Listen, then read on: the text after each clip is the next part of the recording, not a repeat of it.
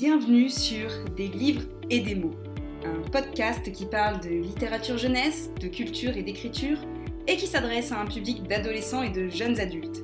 Un public qui en a assez d'entendre dire que la littérature jeunesse n'est pas de la vraie littérature. Ici, on oublie Maupassant, on relègue Balzac au placard, on laisse Proust avec ses madeleines et Zola dans sa mine, pour laisser entrer un peu de magie. On invite Pierre Bottero à boire un café, J. Caroline pour prendre le thé, et tous les auteurs qui nous ont fait rêver. Des auteurs qui nous ont aussi, peut-être, donné envie d'écrire à notre tour. Je m'appelle Caroline Peffer, je suis autrice et enseignante, et j'espère ici pouvoir partager avec vous ma passion pour la lecture et pour l'écriture.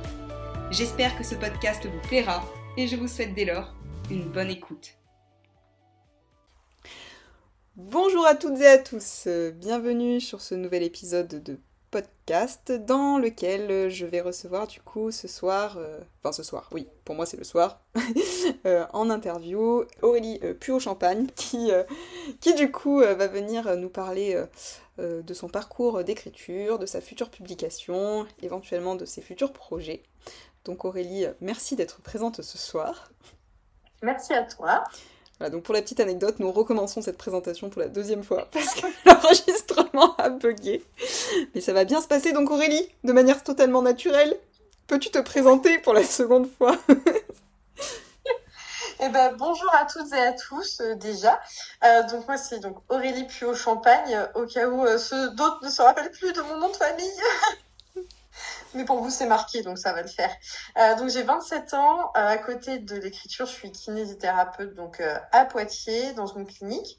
Donc Poitiers, cette merveilleuse ville où personne ne vient jamais faire de dédicace. Je l'avais dit, le premier enregistrement, je tiens à le redire au deuxième, parce que voilà, j'invite tous les auteurs et autrices à venir à Poitiers. Déjà, vous aurez une lectrice, ce sera moi.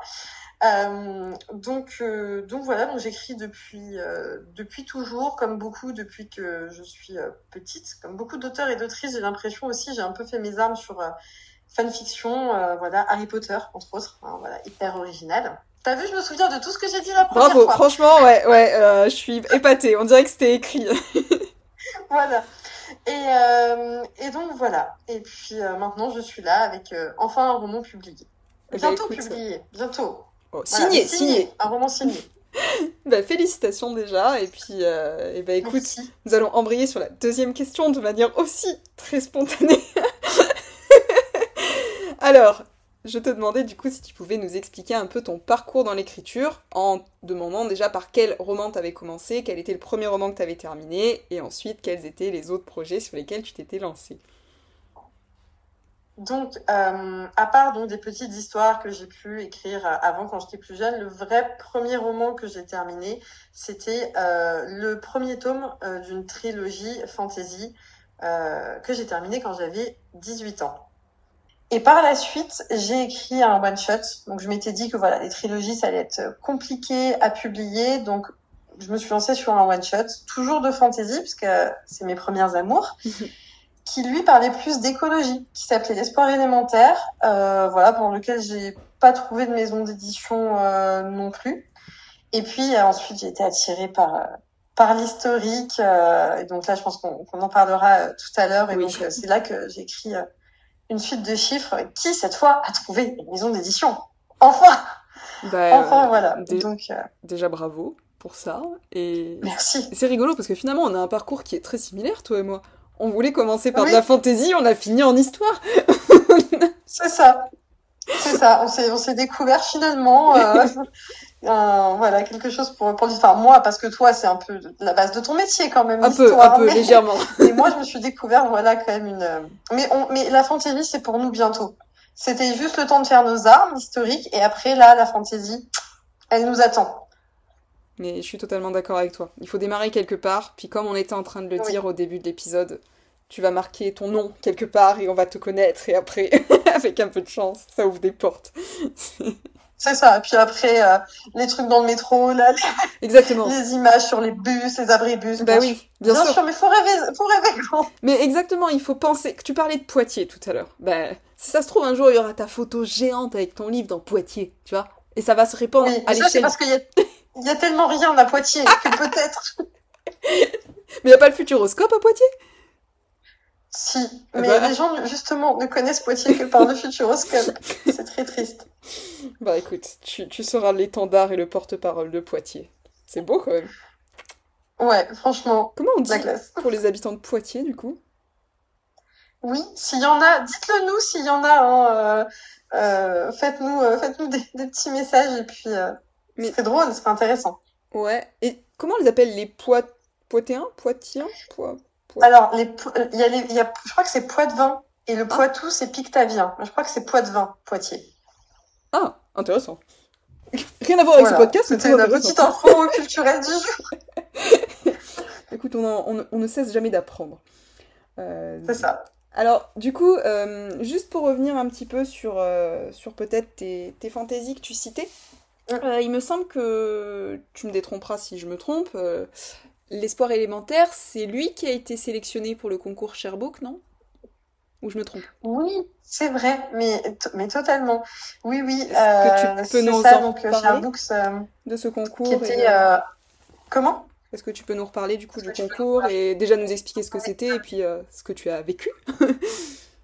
Totalement. Oh bah, j'en ai vécu des choses. Euh, en fait, Sharebooks, c'est euh, c'est à la base une plateforme d'échange de livres. donc, c'est une start-up qui est basée en Normandie et qui avait décidé de lancer un concours pour faire émerger des jeunes auteurs parce que dans leur équipe, il y avait, euh, une, une, jeune femme qui donc avait fait des études dans l'édition. Et euh, ils ont lancé un concours à la base qui était censé se concentrer sur euh, les jeunes auteurs normands. Et au final, ils ont eu différents partenaires, différents collaborateurs, et ça s'est ouvert à toute la francophonie. Euh, ils ont reçu des manuscrits provenant du Canada, d'Afrique, de partout en France. Et donc voilà, il n'y avait pas de pas de définition de genre particulier. Et il y a eu donc 20, ils ont reçu 90 manuscrits, environ un peu plus. Et il y a eu 20 demi-finalistes, mhm. dont je ne faisais pas partie. Et l'histoire est quand même très très drôle. Euh, je ne faisais pas partie des demi-finalistes à la base. Et en fait, le lendemain de l'annonce, j'ai reçu un message de Sharebooks me disant que l'une des sélectionnées euh, n'avait pas l'âge requis qui demandait dans, dans les conditions, c'est-à-dire qu'elle n'était pas majeure. Et donc, il me demandait si moi, j'étais bien majeure et si oui, euh, si, voilà, il m'annonçait que j'étais sélectionnée à la place. Ouais, voilà comment je me suis retrouvée dans le livre. J'ai souvenir de ton message que tu m'avais envoyé en disant Tu l'as reçu toi aussi ou c'est que moi? Genre, c'est une blague? Oui, au début, j'ai cru une arnaque en fait. C'est pour ça.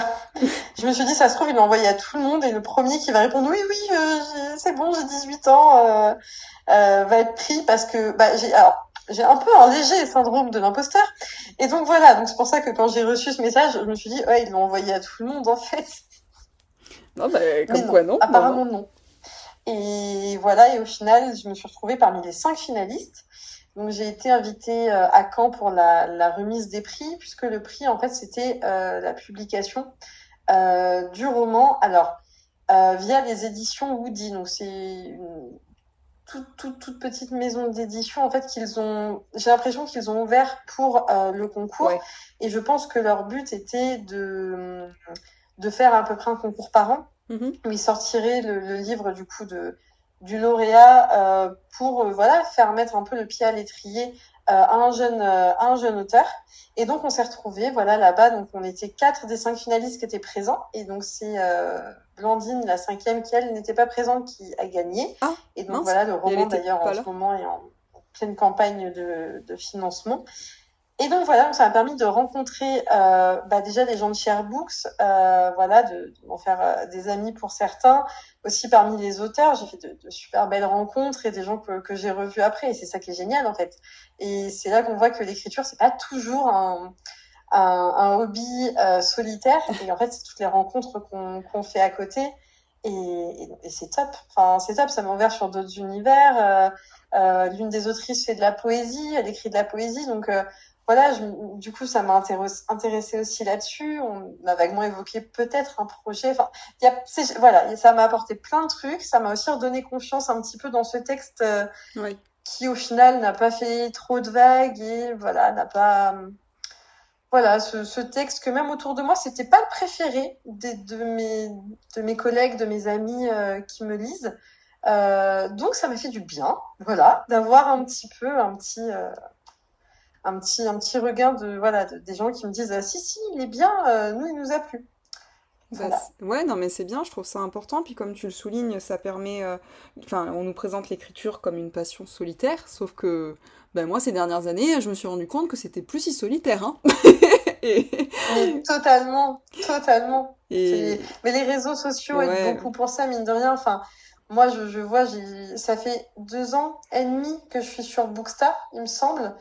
Et, et mais toutes les rencontres que j'ai faites, enfin déjà toi. Bah oui, tout à fait, oui.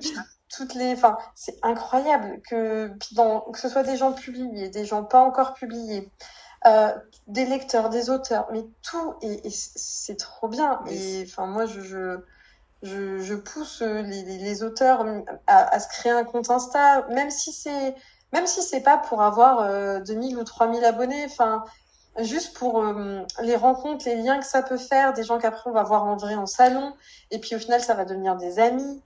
Enfin, vraiment, c'est, moi je trouve que c'est cool, puis ça permet d'échanger, de rebondir sur les idées de chacun. Des fois même, enfin moi je sais que par exemple l'idée de l'espoir élémentaire, je l'ai eu en parlant à une, une copine de Booksta, quoi. Et, puis des fois on a un doute, on en parle, et, et ouais, non, c'est, top. Enfin, moi je moi, franchement, c'est ouais, ça, ça a changé un truc dans ma vie. Hein. Enfin, c'est oh. peut-être exagéré. Non, c'est pas exagéré de dire ça. Ah, je... c'est vrai. Je suis d'accord avec Ça a changé un truc dans ma vie, puis même dans la façon dont je vois l'écriture aussi, puis même pour envoyer à des éditeurs, pour plein de choses. J'ai appris plein de choses. Euh, en fait, je pense... avec les autres, grâce aux Ouais, ça a dédramatisé, moi, je trouve, le monde de l'édition. Ça, euh, effectivement, ça nous permet d'échanger quand on a tous des questions. Et, et, je voulais aussi euh, faire un point important sur le fait que sans ça, nous n'aurions pas bu ensemble du polynectar dans un bar parisien. Donc... Mais exactement. Mais voilà, tu te rends compte que ça n'aurait pas fait oui, oui, exactement. On n'aurait pas, on n'aurait pas joué au petit truc là de pirate dans le tonneau, tu vois C'est vrai. Ah, c'était très drôle. Mais exactement. Enfin, moi, c'est, enfin voilà, quand je vois, euh... mais tout, enfin tout ce que ça m'a emmené les, les, les, ouais, les, bah, les, les, amitiés, du coup, les, les, les activités qu'on a faites ensemble et tout ça, je veux dire, euh, juste parce qu'un jour, je me suis dit, allez, je me, je me crée moi aussi un compte euh, autrice, euh, voilà, en plus de mon compte perso. Et, mais, non, mais c'est trop dingue. Ouais, moi, je suis d'accord avec toi. Je trouve que c'est la plateforme qui m'a apporté le plus. De... Pourtant, je suis sur les réseaux depuis longtemps, hein, mais c'est Instagram qui m'a apporté le plus de rencontres. Hein. C'est dingue quand même. Oui. Bah après, je pense que comme on, on, en parlait, mais comme on montre sa tête aussi parfois oui. plus facilement sur Instagram que sur d'autres réseaux, euh, ça peut ouais permettre de, de, ouais de dédramatiser justement, de voir que que bah il y a des gens normaux derrière. Enfin moi je sais quand je vois des fois les les, les réels de de maisons d'édition et que bah, on voit qu'il y a des gens, des êtres humains derrière. Oui, c'est vrai. Bah ça fait bizarre des fois de se dire qu'il y a des êtres humains derrière, c'est pas, pas que des, machines qui ne correspondaient pas à la ligne éditoriale. c'est vrai, oui, ça fait des, ça met des, j'allais dire des, ça, des visages sur des noms, mais c'est ça, oui, de, des visages. Oui. Euh... Donc oui, voilà, oui. c'est vrai que ça dédramatise un peu, ça montre que c'est, ouais, que ouais, bah c'est ça, c'est, des, c'est des humains, c'est des aventures humaines et euh... et voilà. Non, mais c'est très beau, très beau, très beau message que tu es en train de, de Petit passer. message philosophique. non, non, mais t'as as totalement raison. Après, Instagram est fait aussi pour regrouper les gens par passion par rapport à d'autres réseaux. Enfin, bon, Twitter ne regroupe vrai. personne. Le but, c'est de dégrouper les gens. Ou de liguer oh là là, les gens contre les autres. Hein. je ne sais pas. Enfin, ça s'appelle plus Twitter d'ailleurs. Ça s'appelle X. Excusez-moi. oh, J'ai l'impression que les gens ont des personnalités différentes suivant les réseaux. Oui. C'est-à-dire que oui, oui, oui. sur Insta, tu es gentil. Sur Twitter, tu clashes. Sur... sur... Facebook, c'est ta famille. Vrai, hein. Donc, tu, quand même. Voilà, exactement. c'est vrai que maintenant, chacun, euh, voilà, chaque réseau social a un peu ses caractéristiques et. Euh... Mais c'est vrai, ouais, je suis d'accord. Et, et du coup, comme tu disais que tu avais fait des rencontres sur Instagram, enfin Bookstagram, c'est pareil, mais. Euh, mm -hmm. Et que ça t'avait amené aussi à voir l'écriture de manière différente, je, je, me permets parce que je sais que tu fais la bêta lecture de, de plusieurs personnes. Euh, bon, là, je pensais oui. à Cassandre Lambert parce que, parce que je sais que tu as fait sa bêta lecture, mais pas que oui. pas qu'à Cassandre, il me semble. Euh... Non, bah, j'ai fait euh, Eddie ouais. Cagnon. Tu as l'air d'être la personne dans l'ombre qui met sa patte. Tu sais, ça me donne. je trouve ça fascinant. Mais en plus, c'est ce que j'aime bien, c'est que par exemple, euh, bah, Cassandre est quand même publié chez Didier Jeunesse, donc bon, c'est quand même pas rien. Voilà, je sais que c'est c'est des textes qu'après je vais voir en, en, grande maison et qui vont être travaillés aussi par des grandes maisons, donc c'est intéressant aussi de voir ça. Je fais aussi la bêta d'une d'une auto éditée euh, qui s'appelle Lena Morgan, donc c'est pareil mm-hmm. de voir euh, voilà de voir toutes les toutes les facettes puis toutes les façons d'écrire de tout le monde. C'est hyper intéressant. C'est vrai, oui. Oui, c'est vrai que. Je sais que moi, je, je fais, après, je fais, je fais la bêta souvent de, mes copines d'écriture quand même, ou, euh, ou alors quand quelqu'un me bêta. Moi, j'aime bien faire, j'aime bien faire de la bêta. C'est vraiment un truc qui me plaît. Il y a même eu un moment, je m'étais, on m'avait dit, mais pourquoi pourquoi tu te fais pas payer pour faire de la bêta? Le problème, c'est que je n'ai pas le temps et que je me trouverais pas légitime non plus totalement. Il faudrait que je fasse des formations quand même de correctrice et tout ça. Je trouve, je trouve pour moi. Hein. Je je juge pas ceux qui font payer de la bêta ou quoi que ce soit sans formation à côté. Mais pour moi, je me sentirais pas 100% légitime et c'est surtout que avec mon travail à côté, j'ai pas forcément le temps, ce qui fait que quand j'ai un peu de temps, je le fais pour des amis à qui ce serait hors de question de faire payer. Donc, voilà. Mais, mais c'est vrai que ça m'a trotté dans la tête pendant un moment, quand même. Ouais, mais. J'entends ton discours et en fait, euh, je, trouve que. Alors, on sort totalement peut-être du propos là, du podcast en question, mais moi je trouve que t'es une personne qui est quand même ultra généreuse. Je trouve que tu donnes beaucoup aux gens. Gentil. Mais non, mais c'est vrai. Mais je te l'avais dit en, revenant de, la soirée à Paris. Mais, mais je trouve que t'es courageuse, que t'es très généreuse, que t'es. Enfin, vraiment, voilà, moi je trouve que. Ouais, puis. Vas-y, vas-y, vas-y. Non, mais je trouve que t'es quand même. T'es quand même très. Enfin, moi, dans les messages que tu me fais au quotidien, j'entends quelqu'un de positif. T'es toujours contente pour les autres. Mais ça fait plaisir. C'est rare, hein Il n'y a pas tous les gens comme ça. Bah écoute. Euh... bah voilà, je rougis, ça ne se voit pas à travers le podcast, rassurez-moi. Mais... mais je... bah non, mais après, ça me. Je sais pas, ça me paraît normal. Des fois. Voilà, peut-être que c'est pas normal pour tout le monde, mais, mais moi, ça me paraît ça me paraît normal. Donc euh, voilà. Pardon, du coup, je, je, vais arrêter le moment gêne. non, non, mais ça fait plaisir. Non, ça fait plaisir. C'est vrai que je sais pas forcément euh, quoi répondre parce que, bah voilà, après, après euh, le positif. Il paraît que le positif attire le positif aussi. Donc, je suis d'accord. Donc voilà, hein, pourquoi pas. du, du, coup, à, alors, je voulais aussi te demander, il me semble que tu as participé l'année dernière aussi au Murmure littéraire et que tu avais eu un retour sur justement le texte qui va nous amener ensuite euh, à plus de discussions. Est-ce que tu veux en parler ou pas de ce concours et de, enfin de ce concours Ouais. ouais. Franchement, moi, je connaissais pas. parce que c'est toi qui m'en pas été au bout du concours. Comment? J'ai dit moi je connaissais pas avant que tu m'en parles. D'accord. Ah ben moi j'avais dû en entendre parler, mais rapidement l'année d'avant peut-être. Ça me disait quelque chose. Le nom me disait quelque chose. Et en fait, j'ai pas été au bout du concours parce que avant la dernière, en fait, j'ai été prise pour aller en finale. Je me souviens plus pour aller, à la... ouais, à la dernière étape. Et après, il y avait les lauréats. Euh, en tout cas, euh, entre deux étapes, j'ai dû leur dire que j'avais reçu un oui, que j'avais signé un contrat d'édition, donc qu'ils pouvaient m'ôter du concours parce qu'en fait, les murmures littéraires, donc c'est un concours, on envoie notre euh, notre roman donc qui doit être terminé il y a plein de catégories qui vont du, théâtre euh, jusqu'au contemporain, suspense, romance. Il y a vraiment beaucoup, beaucoup de catégories. Je pense que ça doit regrouper à peu près tout. Peut-être pas la poésie, mais je crois que à part la poésie, euh, ça regroupe vraiment tout le reste. Et donc, on envoie notre, euh, notre roman. Et suivant les étapes qu'il passe au fur et à mesure, il y en a de plus en plus, comment dire, le roman est de plus en plus lu, parce qu'au mhm. début, ils lisent euh, donc le prologue, ils font un premier écrémage, entre guillemets, avec le premier chapitre et ou le, le prologue. Et ensuite, ceux qui vont à l'étape d'après, la moitié de leur manuscrit est lu.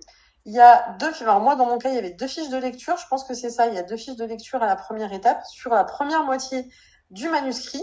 Donc, ce qui est super intéressant, parce que je m'attendais pas à des fiches de lecture aussi, aussi détaillées, ah, je m'en rappelle, aussi complètes.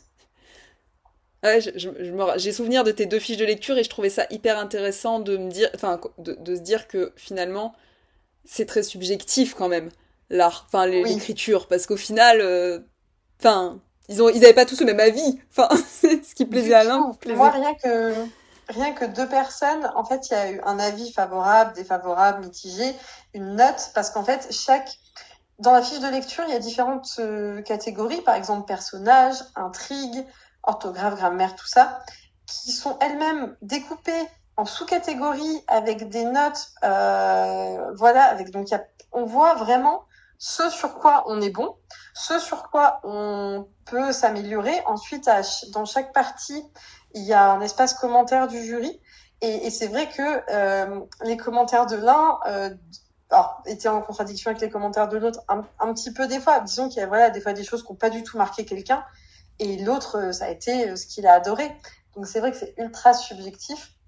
Et, et, bon, je t'avoue que des fois, quand il y a des petits, des petites remarques, on est toujours un peu, enfin, on est auteur, quoi. Des fois, on se dit, ouf, allez, je ne prends pas personnellement, c'est pour mon texte, c'est pas pour moi.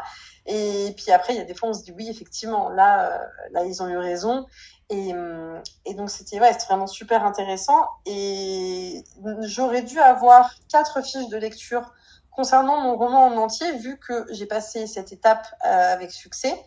Mais pour éviter de faire perdre leur temps au jury, vu que j'ai signé le contrat d'édition, j'ai envoyé un mail au murmure littéraire pour leur, les prévenir et voilà pouvoir un peu dégager le jury aussi de ses obligations parce que c'était pas forcément utile à ce moment-là pour moi d'avoir les dernières fiches. Enfin, j'avais l'impression d'un peu les faire bosser pour rien puisque à la fin, si j'avais été prise euh, parmi les lauréates, le but c'était de présenter mon manuscrit à euh, des maisons d'édition partenaires. Et vu que j'avais trouvé la mienne, oui. je trouvais pas forcément ça correct de potentiellement prendre la place de quelqu'un ou pas, parce que peut-être que j'aurais pas été prise, mais bon, voilà, euh, sait-on jamais, euh, voilà, ça va rien de les faire travailler euh, pour rien. Alors en plus, je crois que c'est des bénévoles qui, qui sont jurés des, jurés des, des murmures littéraires et qu'on peut s'inscrire si pour ceux qui sont intéressés pour le faire l'année prochaine.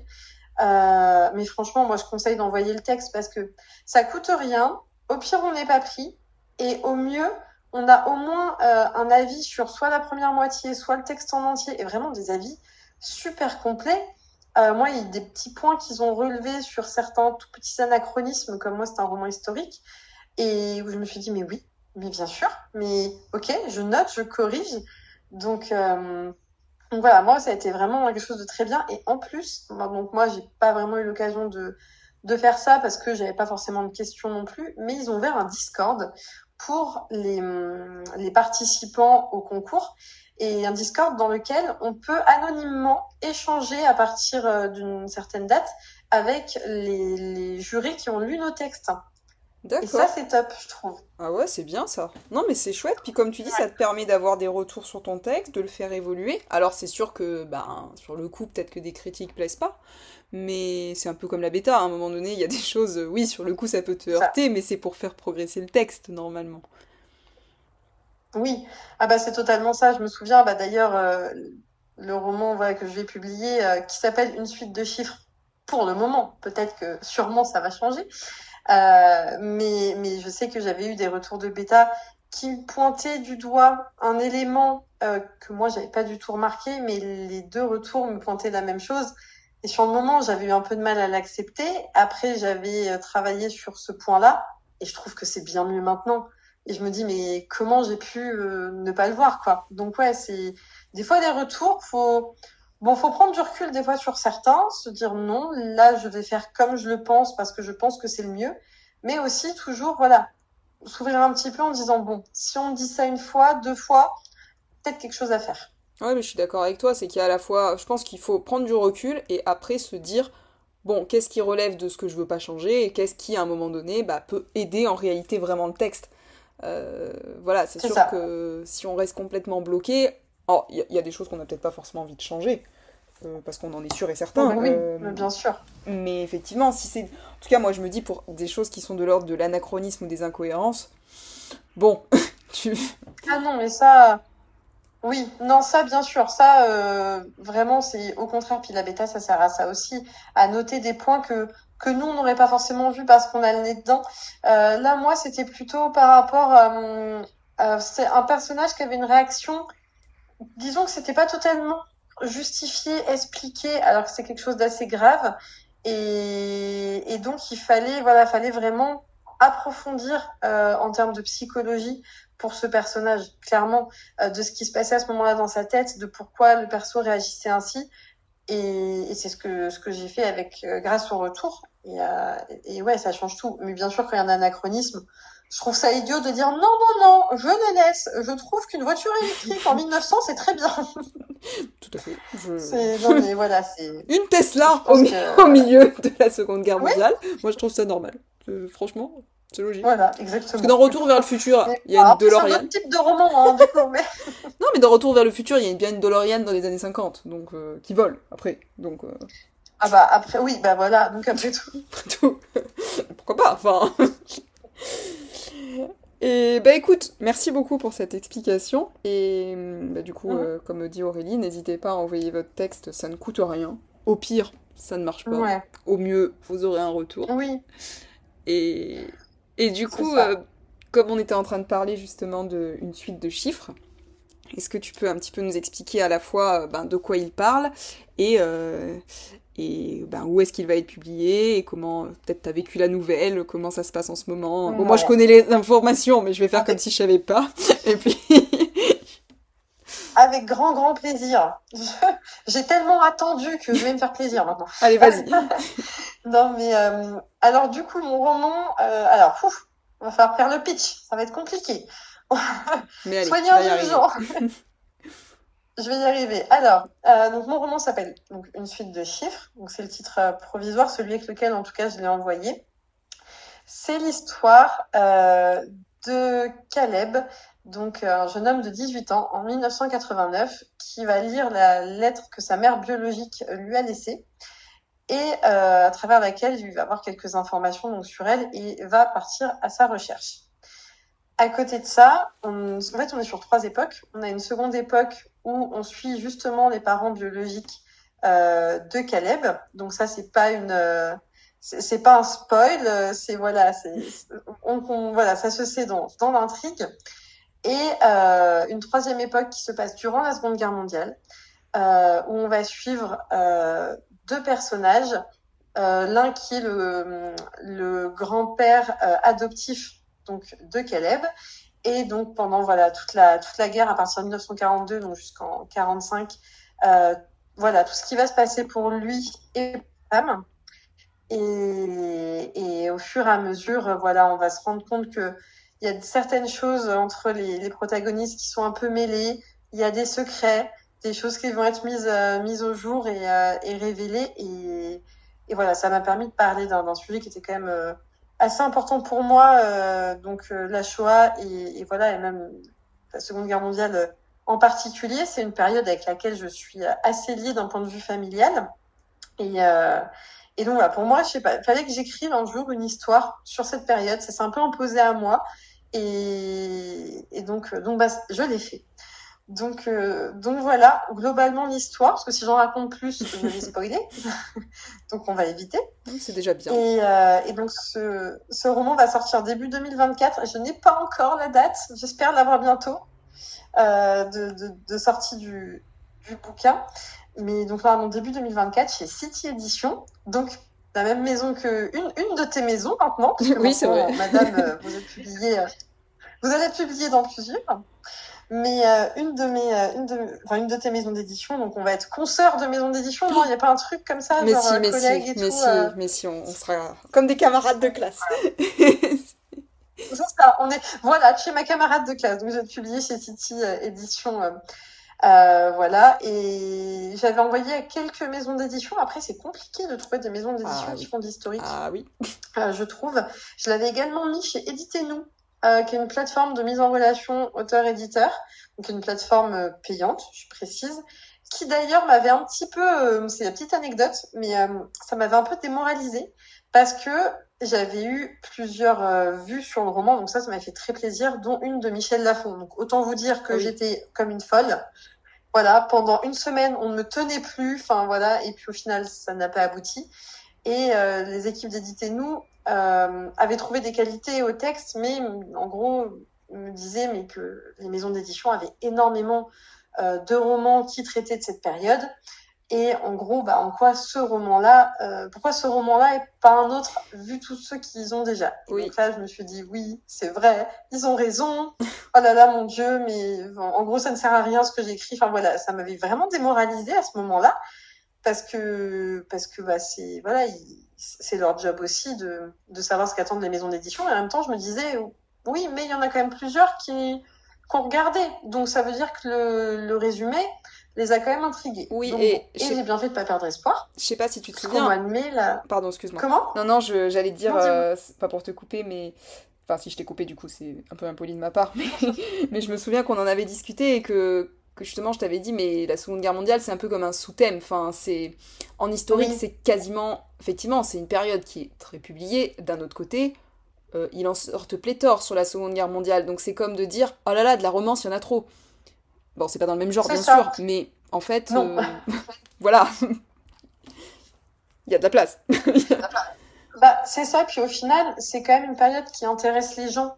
Et donc je me dis que, comme on, disait, effectivement, si s'il y a autant de romans publiés, c'est peut-être parce qu'il y a de la demande et que c'est et que voilà, que c'est une période qui intéresse les gens et, que et, qu'ils lisent ils lisent euh, là-dessus, comme euh, comme il y a certaines périodes euh, qui ont toujours un peu plus un peu plus intéressé, voilà, dans dans l'histoire que que d'autres. Donc euh, donc voilà, et ce qui fait que que qu'est-ce que je disais? Voilà, ça y est, je suis perdue. Pardon, tu Oh disais là. que du coup, tu l'avais Euh, envoyé chez City.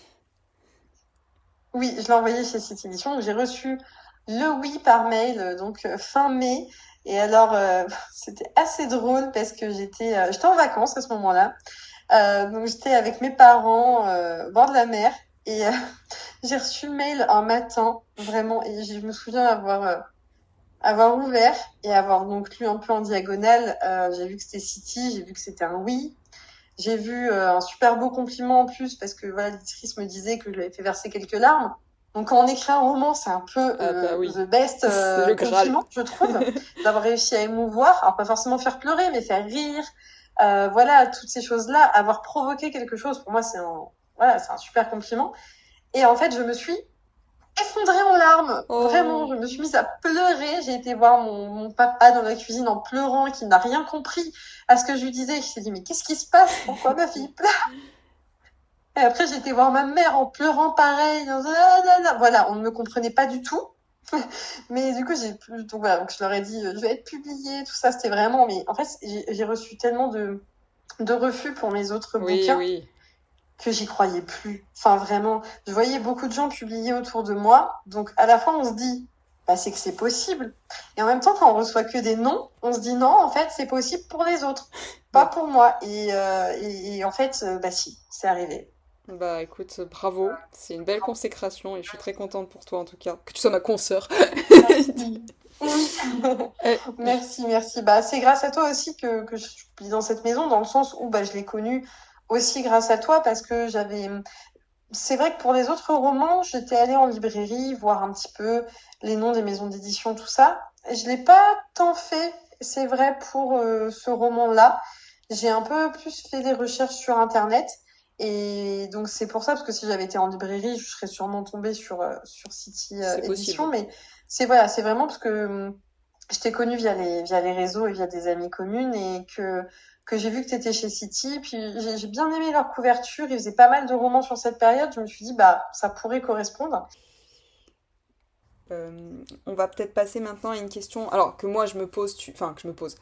Tu, tu parlais justement euh, du fait que tu avais voulu écrire un roman sur euh, la Seconde Guerre mondiale parce que tu étais assez intéressé euh, par la Shoah et que tu avais une histoire familiale qui était aussi liée à la Seconde Guerre mondiale.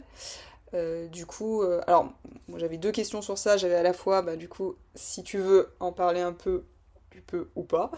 Euh, et également, du coup, bah, est-ce que ça t'a amené à faire des recherches? Parce que forcément, c'est de l'historique. Donc l'historique, c'est pas de l'imaginaire. voilà, ça se base Non. sur des données historiques. Donc voilà, comment t'as fait pour l'écrire et, et pourquoi l'avoir écrit? Ok. Alors, bah, tout d'abord, pourquoi un peu je l'ai écrit? Il faut savoir que, alors, moi, il y a eu plusieurs contextes familiaux, et c'est pour ça aussi que je pense que j'écrirai un autre roman historique un jour pour un peu avoir tout englobé. Euh, déjà, moi, j'ai grandi auprès de, mes grands-parents qui, eux, sont nés, euh, enfin, étaient ados pendant la Seconde Guerre mondiale, donc ont bien connu cette période et m'en ont beaucoup parlé. Euh, et mon arrière-grand-mère, elle, est juste parmi les nations. C'est-à-dire qu'elle a sauvé des, juifs pendant la guerre. Et sur la demande de ma grand-mère qui était ado et qui avait voulu que voilà demander à sa maman de cacher ses amis d'école qui étaient juives. Et donc j'ai grandi avec le diplôme d'honneur et la médaille des justes, voilà que j'avais sous les yeux tout le temps. Donc ça, plus qu'on nous raconte, ça m'a ça m'a bercé. Et euh, mon grand-père avait aussi un oncle qui était résistant, euh, qui a été euh, arrêté et euh, torturé et qui est mort sous la torture, et dont la femme, qui était résistante aussi, elle a été déportée dans les camps et en est revenue. Donc euh, j'ai vraiment eu tous les aspects, presque, j'ai l'impression de la guerre entre la résistance, la déportation et euh, les, personnes juives qu'on a pu sauver. Et, donc ouais, pour moi, c'est hyper important et c'est des choses à pas oublier. Et moi, vu que dans ma famille, on en parle, moi, je sais que, que m'ont transmis ça. Et je sais pas, je me dis que si je peux à mon tour euh, faire mettre ma petite pierre à l'édifice de, de la transmission pour euh, soit nos générations qui sont pas forcément au courant parce que pour eux, ça date d'il y a super longtemps, alors que non, des personnes qu'on côtoie ont vécu ça en fait. Euh, pour moi, c'est super important et même si il euh, y a qu'une personne qui apprend quelque chose ou qui se rend compte un peu de ce que ça a pu être, bah j'aurais tout gagné en fait. Enfin, oui. Voilà, oui, puis comme tu dis, qu'ils ne s'en rendent pas compte, euh, alors qu'effectivement des gens sont encore en vie, mais qui malheureusement ne seront plus en vie pendant encore très longtemps. Et donc ça risque de se perdre, effectivement, et alors qu'il ne faut pas que ça s'oublie, cette euh, période. Euh. Voilà. La, la, transmission orale, en fait, va, va bientôt malheureusement se terminer. Dans, dans 20 ans, voilà, dans 20 ans, il y aura, il y aura plus grand monde pour se souvenir de ça, de l'avoir vécu. Et la transmission va passer par les écrits maintenant.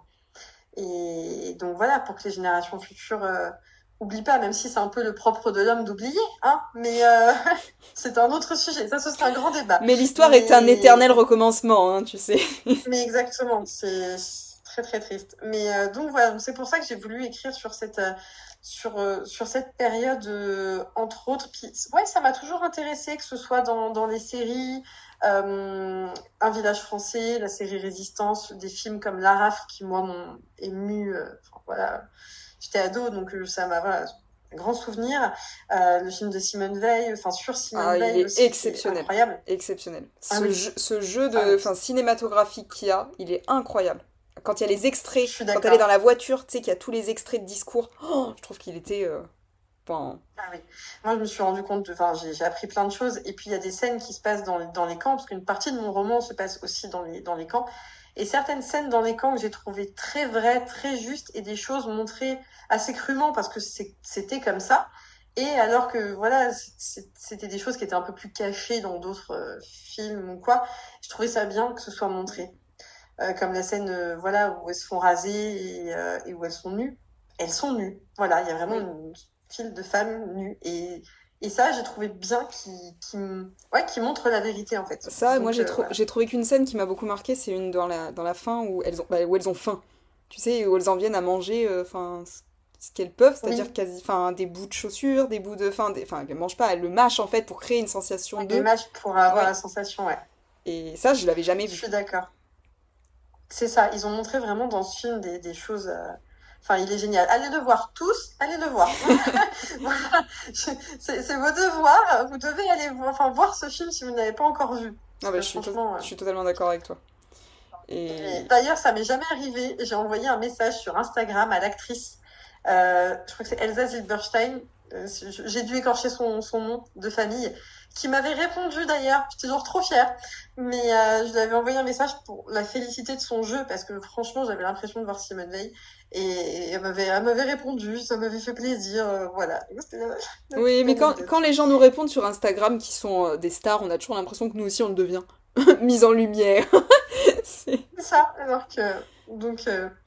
Donc voilà pour, euh, pour ça. Et ensuite, tu parlais des recherches. Donc euh, oui, j'ai fait beaucoup de recherches euh, avant de lire et pendant que je, enfin, avant d'écrire, pardon, et pendant que j'écrivais, euh, ce qui fait que des fois, ça m'a amené un petit peu à, à changer en cours de route. Faut savoir que moi, je suis un petit peu jardinière, peu beaucoup. Euh, ce roman, comme il y a trois époques, j'ai commencé en fait par écrire l'époque qui se passait pendant la guerre, donc la première époque chronologique, puis la seconde, puis la troisième, parce qu'en fait, tout ce que j'écrivais dans le passé avait un impact sur le présent. Donc je pouvais pas écrire des scènes du présent sans être sûre de tout ce qui allait se passer avant Et comme je suis jardinière, je ne savais pas tout ce qui allait se passer avant. Euh, des personnages secondaires sont vraiment arrivés en cours de route euh, que je les avais pas vus venir euh, et leur histoire avec. Et des fois, certaines de mes lectures m'ont justement orienté sur certaines choses parce que ce que je voulais de très important, c'était être sûr que tout ce que j'écrivais, même si c'était de la fiction, ça ait pu se passer. C'est-à-dire qu'il ait pu y avoir quelqu'un qui un jour ait vécu ça.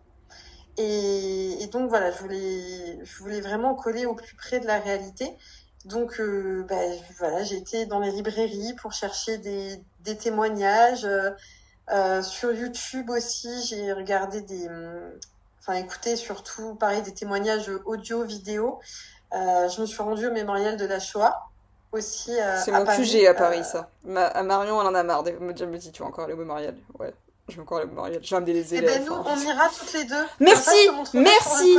Quelqu'un qui comprend, euh, qui va enfin venir avec moi sans avoir. euh, Oui.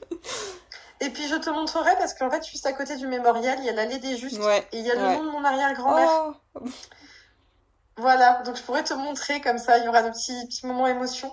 Euh, mais ouais, ce, ce mémorial est assez, assez, c'est impressionnant, mais c'est important aussi, Oui. comme je disais, je trouve que c'est important. C'est pas quelque chose où, où on, y va forcément euh, tous les ans, mais je veux dire, y aller une fois, je trouve ça hyper important, voir tous ces noms, voir des visages aussi, entendre des témoignages, voir des, vidéos sur plein de choses. Enfin, c'est ouais, c'est important. Donc je suis allée là-bas pour euh, aussi m'imprégner, voir euh, voir certaines choses également.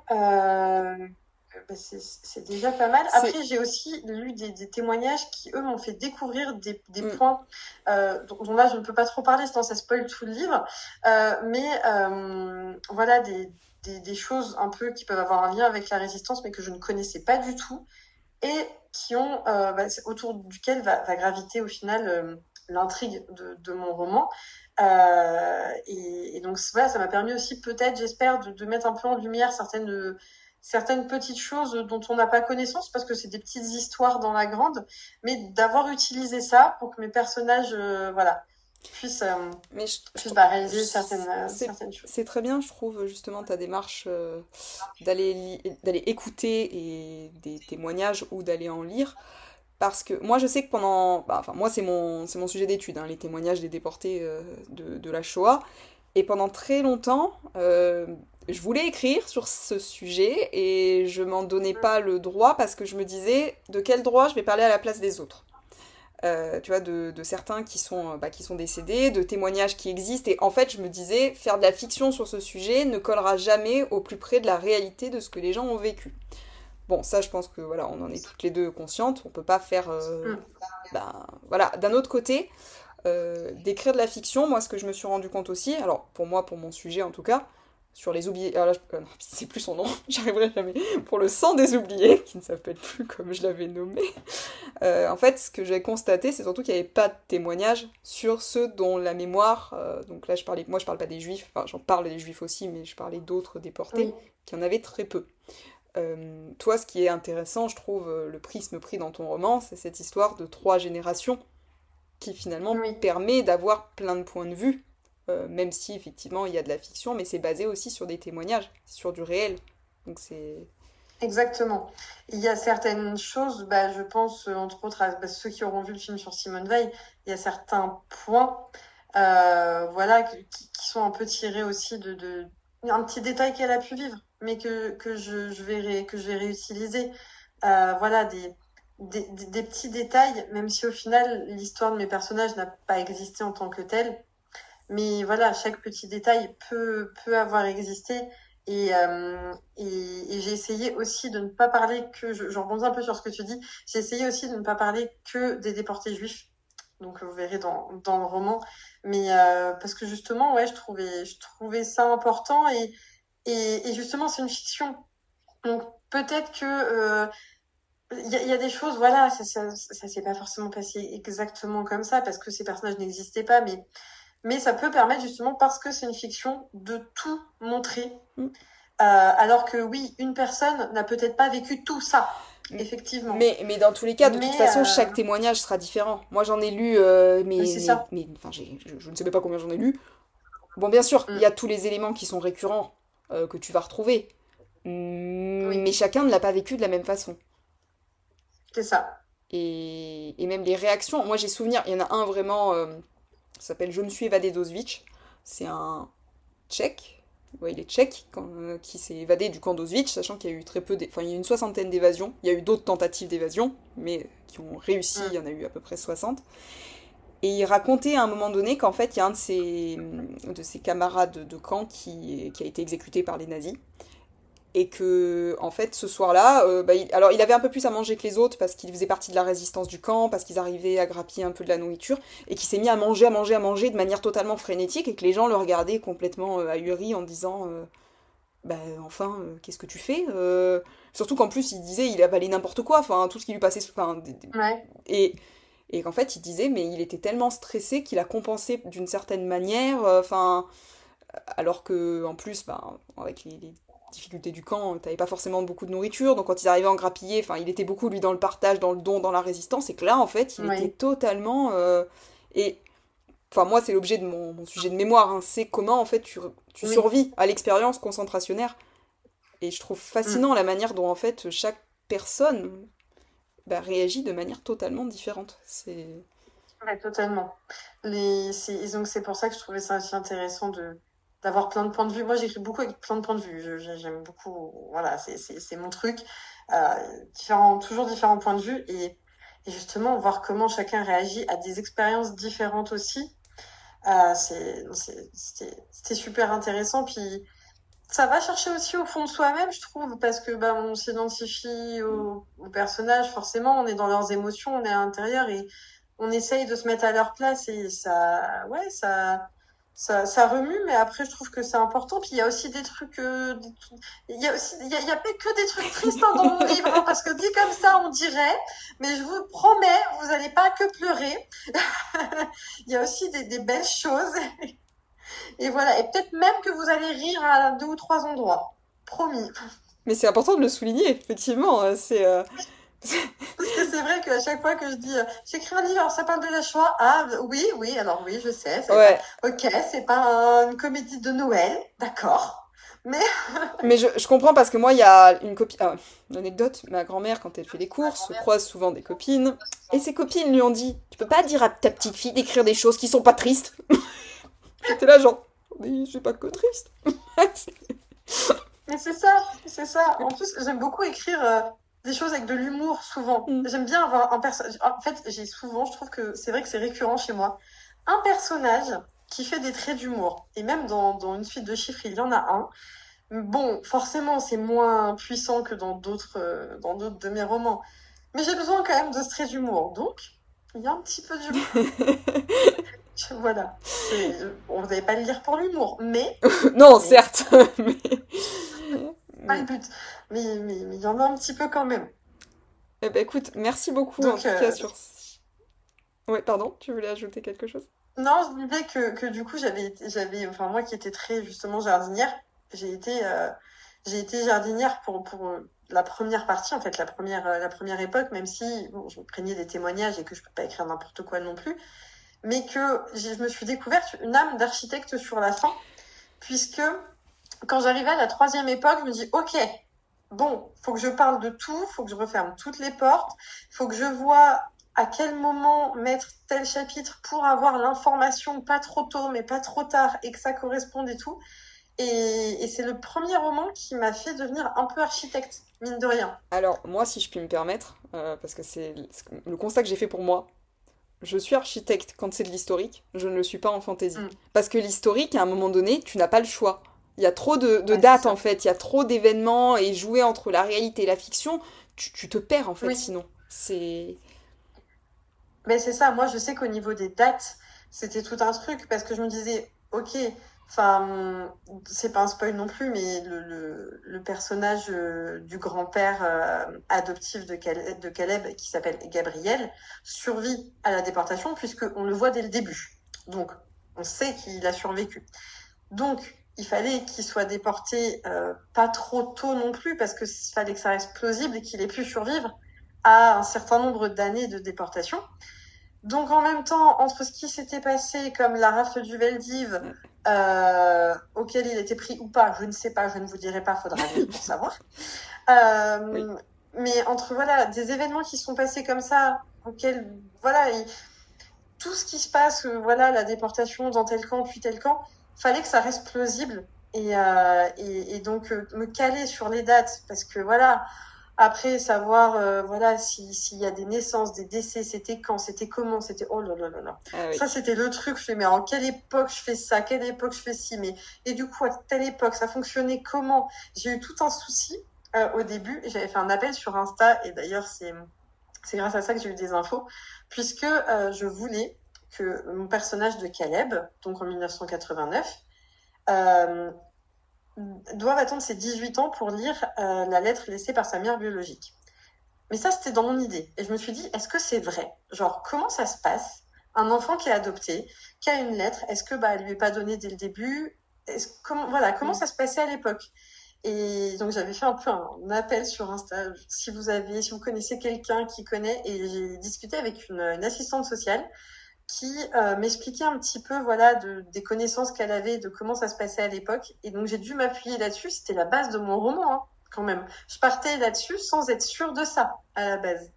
Et, et elle m'a donné euh, plein d'infos. Et donc ça a pu se faire euh, se faire comme ça parce qu'effectivement j'avais pas dit trop de conneries.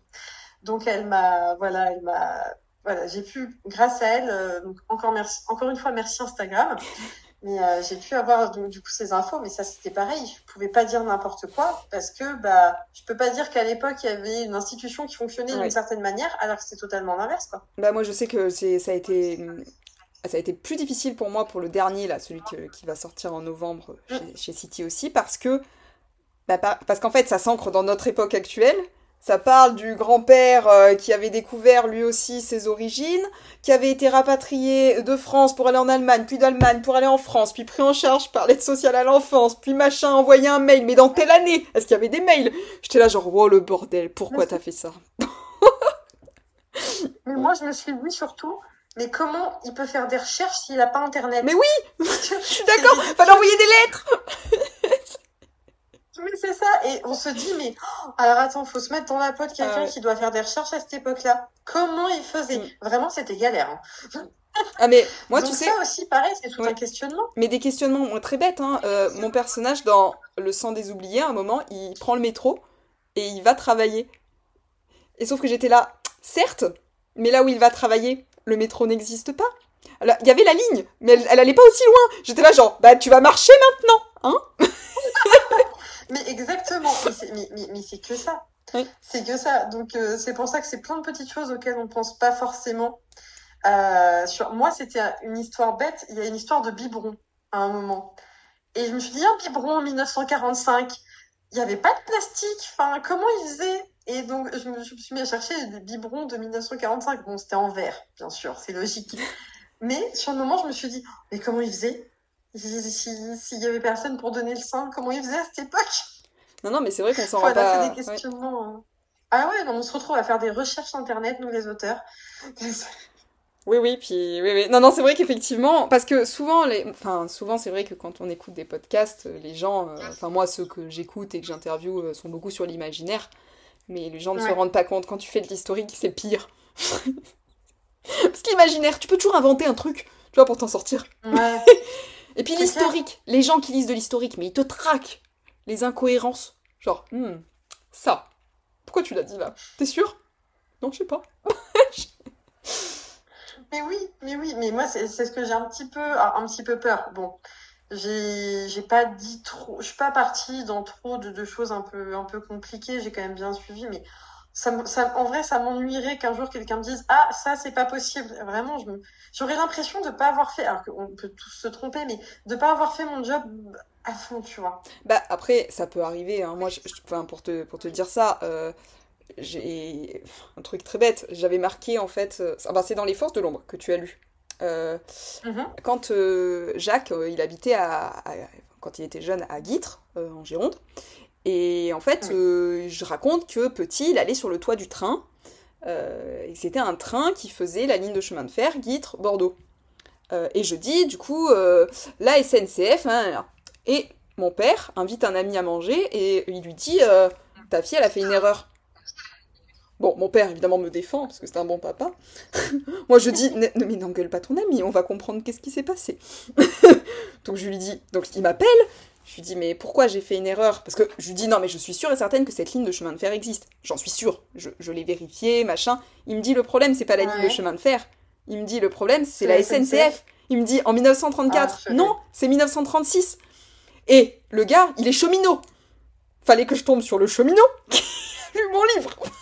et mon père me dit, ah ouais, mais il est fan des trains. Et on a été chez lui, il avait des posters de trains partout. J'étais là genre, oh purée, comment ça a pu arriver? Mais les lignes de chemin de fer ont été nationalisées effectivement qu'en 36. Bah populaire. Plein tellement de petits détails voilà. en fait.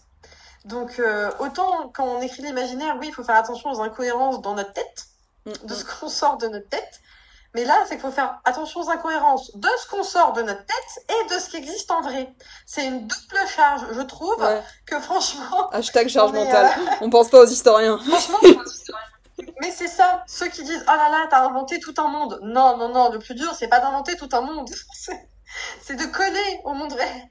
Mais n'empêche que c'est vrai, la plupart des gens, moi j'ai toujours été fascinée par ceux qui disent oh, pour écrire de l'imaginaire, faut de l'imagination. Alors certes, c'était pas créatif, c'est compliqué, euh, par contre, pour moi, c'est. Enfin, pour moi, le plus dur, c'est euh, écrire une romance. J'ai envie de dire aux gens, vous faites comment en fait? Parce que qu'est-ce qu'ils font à part bouffer euh, et s'embrasser? Non, je résume les caricatures. Non, mais c'est vrai. C'est quelque chose que je pense que je pourrais pas écrire parce que je, il y a de la romance dans tous mes, dans presque tous mes bouquins. Dans l'espoir élémentaire, pas trop. Et je pense que c'est aussi pour ça que il, manque ce côté peut-être romance qui maintenant plaît mm. aussi et il y a beaucoup dans tout type de, de roman il y a de la romance mais je je ne pourrais pas je n'arriverai pas à construire un roman entier je pense là-dessus parce que je, je, saurais pas faire. C'est un genre à part, enfin c'est un genre avec euh, ceux qui savent faire, mais comme tous les genres, il y a ceux qui savent écrire du thriller. Moi, je oh saurais pas. Ça aussi. Mais là, moi, j'ai peur en euh, plus. franchement, je vais pas écrire un truc qui me fait peur. Maxime Chatham, je sais pas comment il fait chez lui. Hein. Moi, je dis respect, mec. Hein. c'est ça. Mais, euh, mais, mais, oui, oui, oui, mais totalement. Donc, euh, je, ouais, je, je, comprends, euh, je comprends ce que tu veux dire. Des fois, on se dit, mais, enfin, faut qu'il leur invente des trucs, qu'il se passe des, des trucs. ouais, ça aussi, il faut avoir de l'imagination. Parce que, ah, oui, qu'il se passe dans leur vie des choses aussi incroyables en romance que ah ouais, moi, je moi non, hein, personnellement, mais. ah, moi non plus, je peux pas m'inspirer sur ma vie. donc, euh, donc voilà, mais, mais écrire une romance. Déjà que écrire une romance dans un roman, euh, peu importe le genre, ça peut être casse-gueule. Ça peut être parfois un petit peu, un petit peu compliqué. Et, euh, et parce que voilà, faut que ça prenne une certaine place, mais pas trop non plus. Faut pas que ce faut arriver à bien le gérer quand même. Euh, donc, donc en faire tout un roman. Ah ouais, mais moi je dis grand respect pour tous les gens qui écrivent de la romance. Je... Bravo, franchement. Moi il me faut, il me faut une histoire à côté. Il veut... Une romance pure, il me faut des trucs. Il faut qu'il se passe un truc. un but. C'est ça.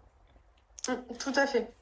Non, mais bravo à tous les auteurs. Moi, vraiment, euh, on, franchement, ouais, moi, allez, on se s'auto-congratule. bravo à ceux qui nous écoutent, si vous écrivez. Enfin, déjà, rien que ça, bravo, parce que c'est pas si facile. Tout à fait. Mais après, c'est quand on le fait qu'on s'en rend compte. les gens, les gens à l'extérieur se, se, se, rendent un peu compte. Moi, je sais que j'ai beaucoup de patients, justement, encore une aujourd'hui, qui me disait oh, Moi, je lis, j'adore les mots, mais je serais incapable d'écrire.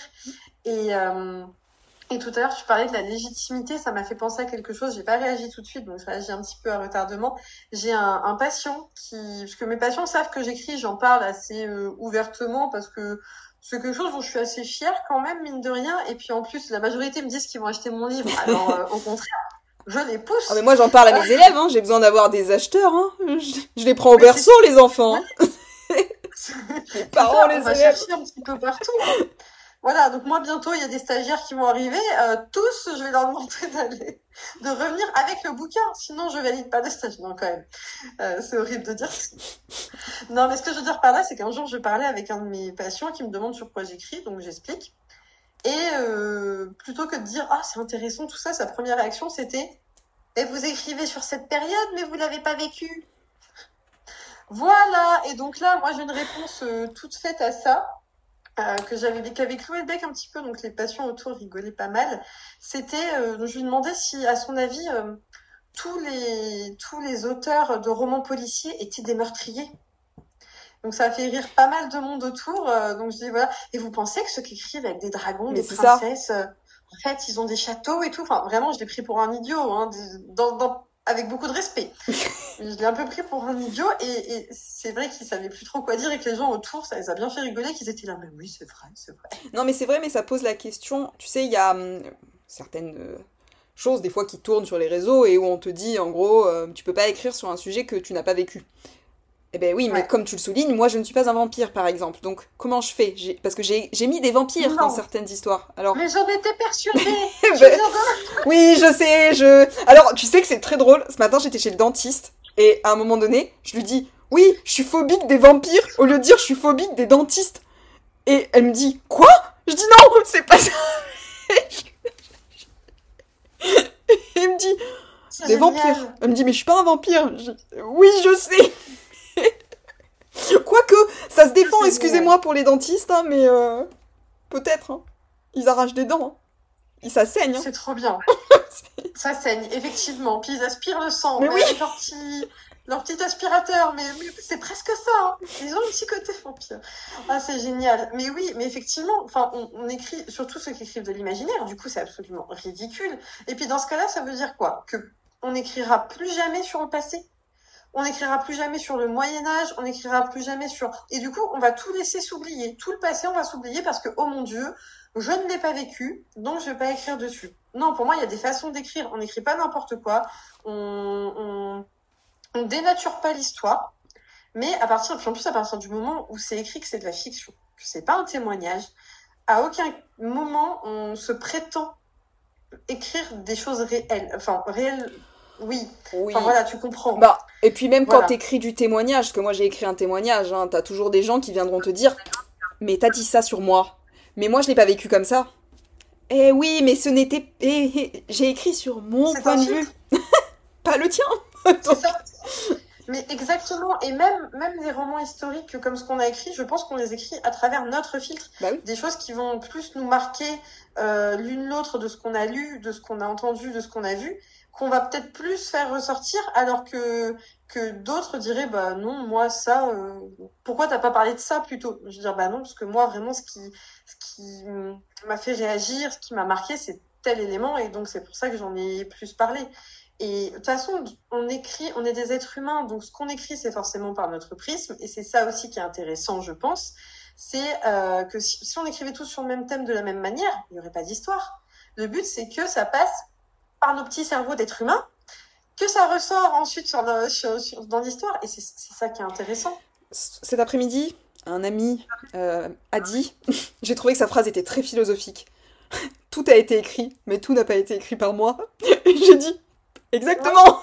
Ah, c'est génial. oui, j'ai dit franchement, il faut en dédicace en début de bouquin, ça. ah ouais. Oh, ouais, franchement, un jour, à faire, à faire un jour quand on sera à notre dixième roman. Exactement. Euh, parce que bon, avant, euh, ça, ça, fait un peu prétentieux. Mais, euh, mais j'adore. Ah, j'ai trouvé ça génial. C'est vrai. C'est très vrai. Il y, a, il y a, je veux dire, voilà, même si on me demandait, moi, de, de, de, réécrire quelque chose déjà écrit, bah, au final, je l'écrirais différemment. Hmm. Même si.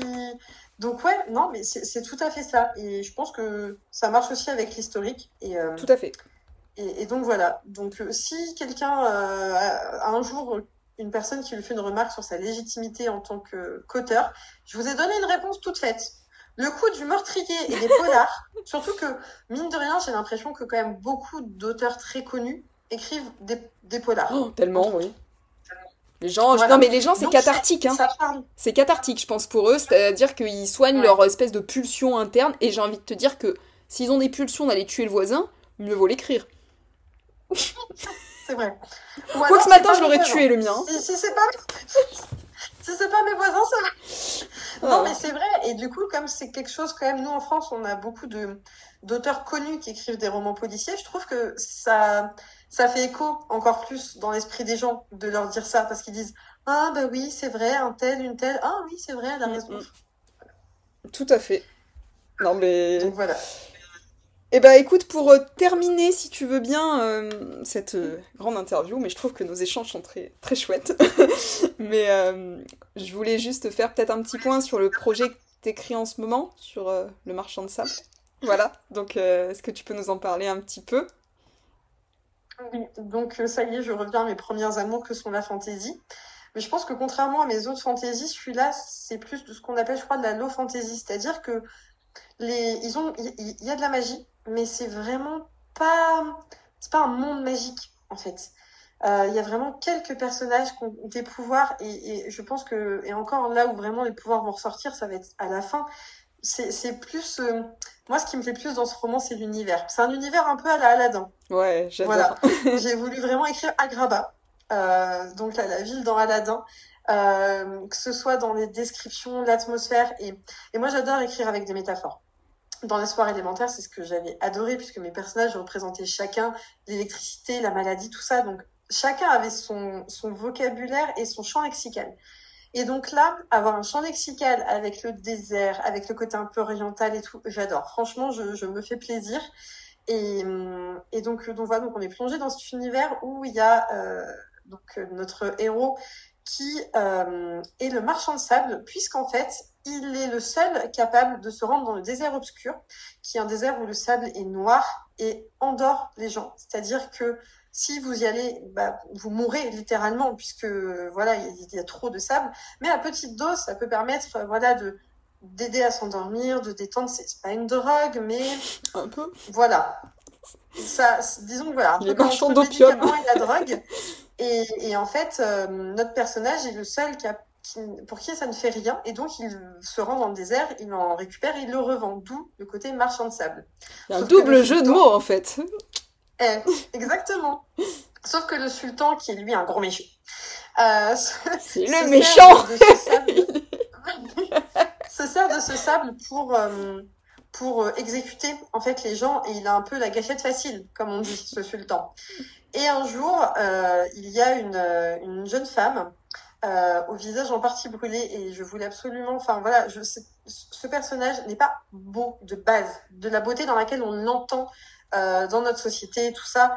Euh, et je, voulais un, personnage pas parfait euh, et qui au final est belle, mais mais pas parfait. Euh, je veux dire, voilà, j'espère que je me suis bien exprimée. Ah oui, Mais, euh, et donc, ce personnage qui a été euh, brûlé par le sultan et qui vient, en gros, demander à notre personnage du sable, en fait, le voler carrément, hein, le pousser à lui donner du sable pour aller tuer le sultan. Et à partir de là, voilà, lui va être un peu pris par ces menaces et en même temps se dit que eh, ce serait pas mal si le sultan n'était plus, n'était plus notre dirigeant et, elle, avec sa, sa quête de vengeance, euh, aussi.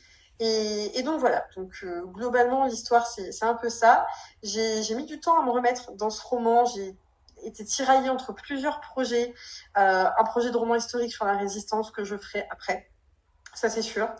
Euh, un projet de dystopie aussi euh, avec des thèmes comme l'avortement, le, le pouvoir des hommes sur le corps des femmes et leur choix à faire des enfants. C'était surtout ça. Et je pense que j'écrirai sur ce thème-là, soit à travers ce roman bien plus tard, soit à travers un autre type de roman.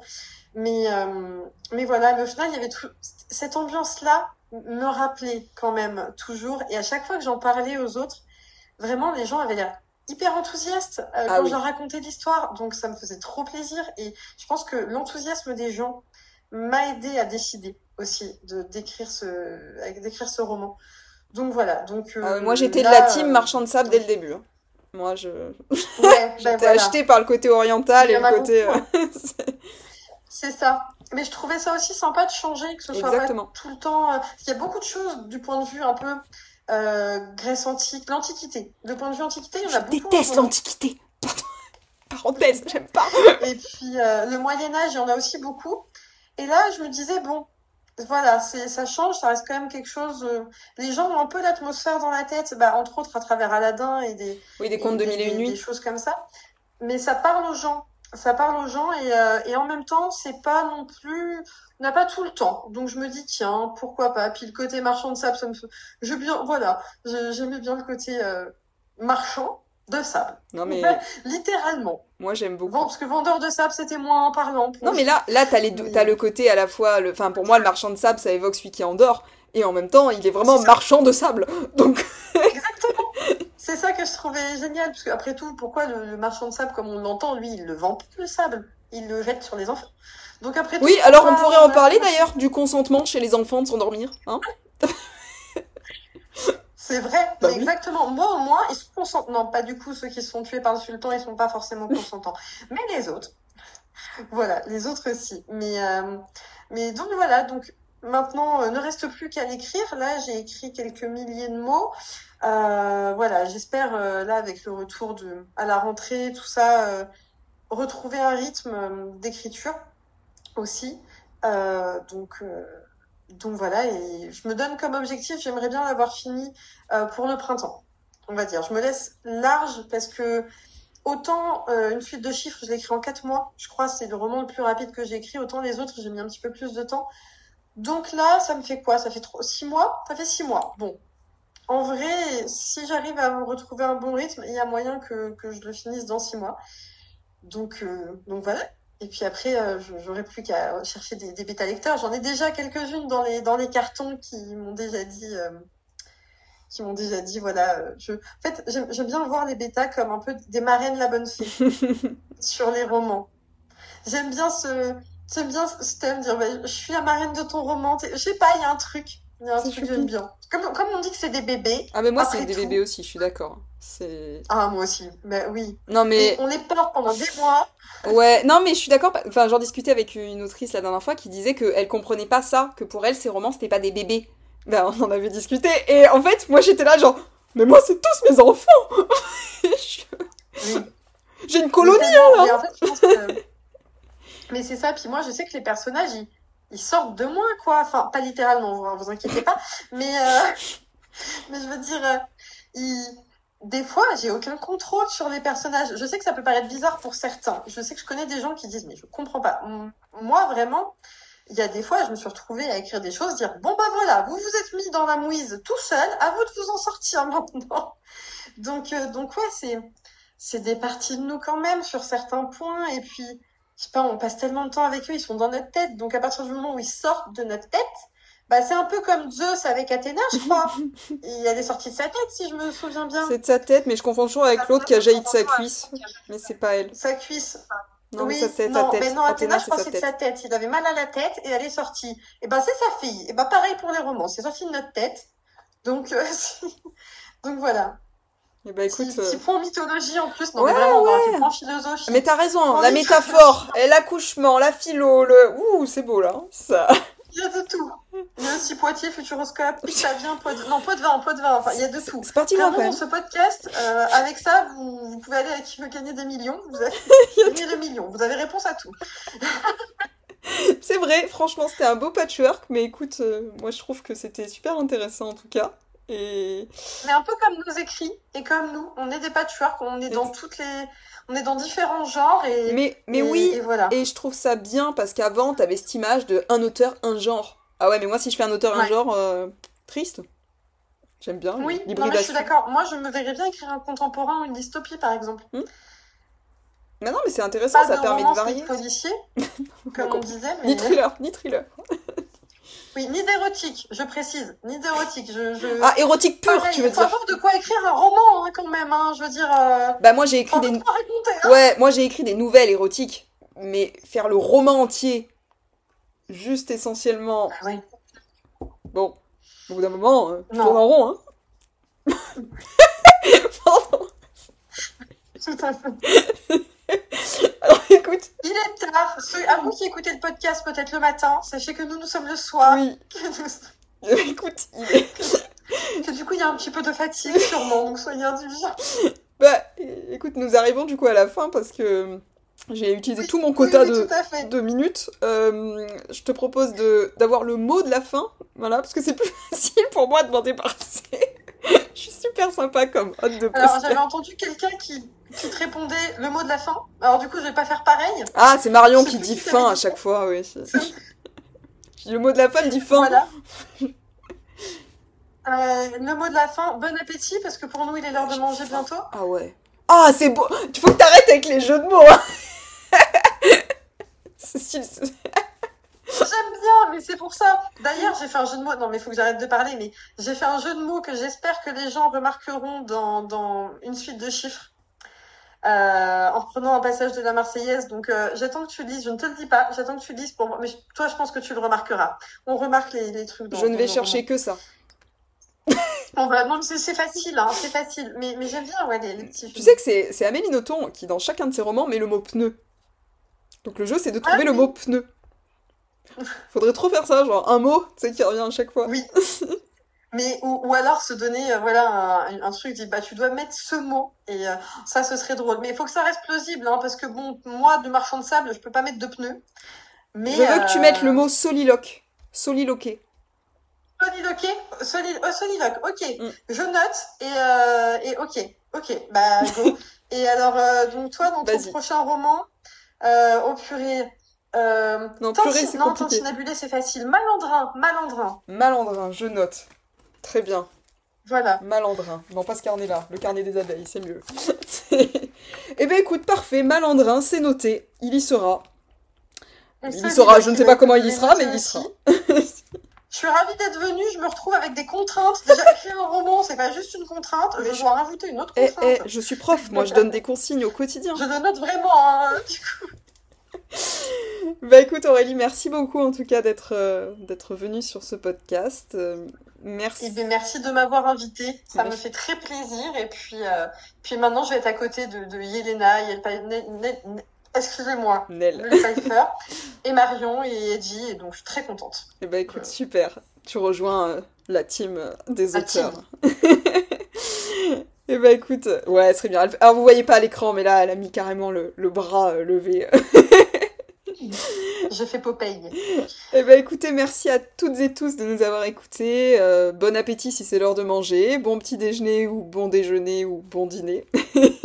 Ou bonne nuit, et Ou allez vous nuit. coucher si jamais vous traînez sur. Voilà. N'oubliez pas, le marchand de sable va passer. C'est le moment de s'endormir. je dirais de venir chez vous, mais avec pas trop de sable quand même, juste ce qu'il faut. Et le consentement, c'est important. Très fâcheux. Exactement. Merci beaucoup. Merci pour votre écoute. Si cet épisode vous a plu, n'hésitez pas à laisser un commentaire, quelques petites étoiles si vous êtes sur Apple Podcast, ou à en parler autour de vous et à le partager pour continuer de faire vivre ce podcast et pour pouvoir m'aider. Si vous voulez discuter, je vous invite à me retrouver sur mon compte Instagram carolinepfr.autrice et je vous dis à très bientôt pour un nouvel épisode.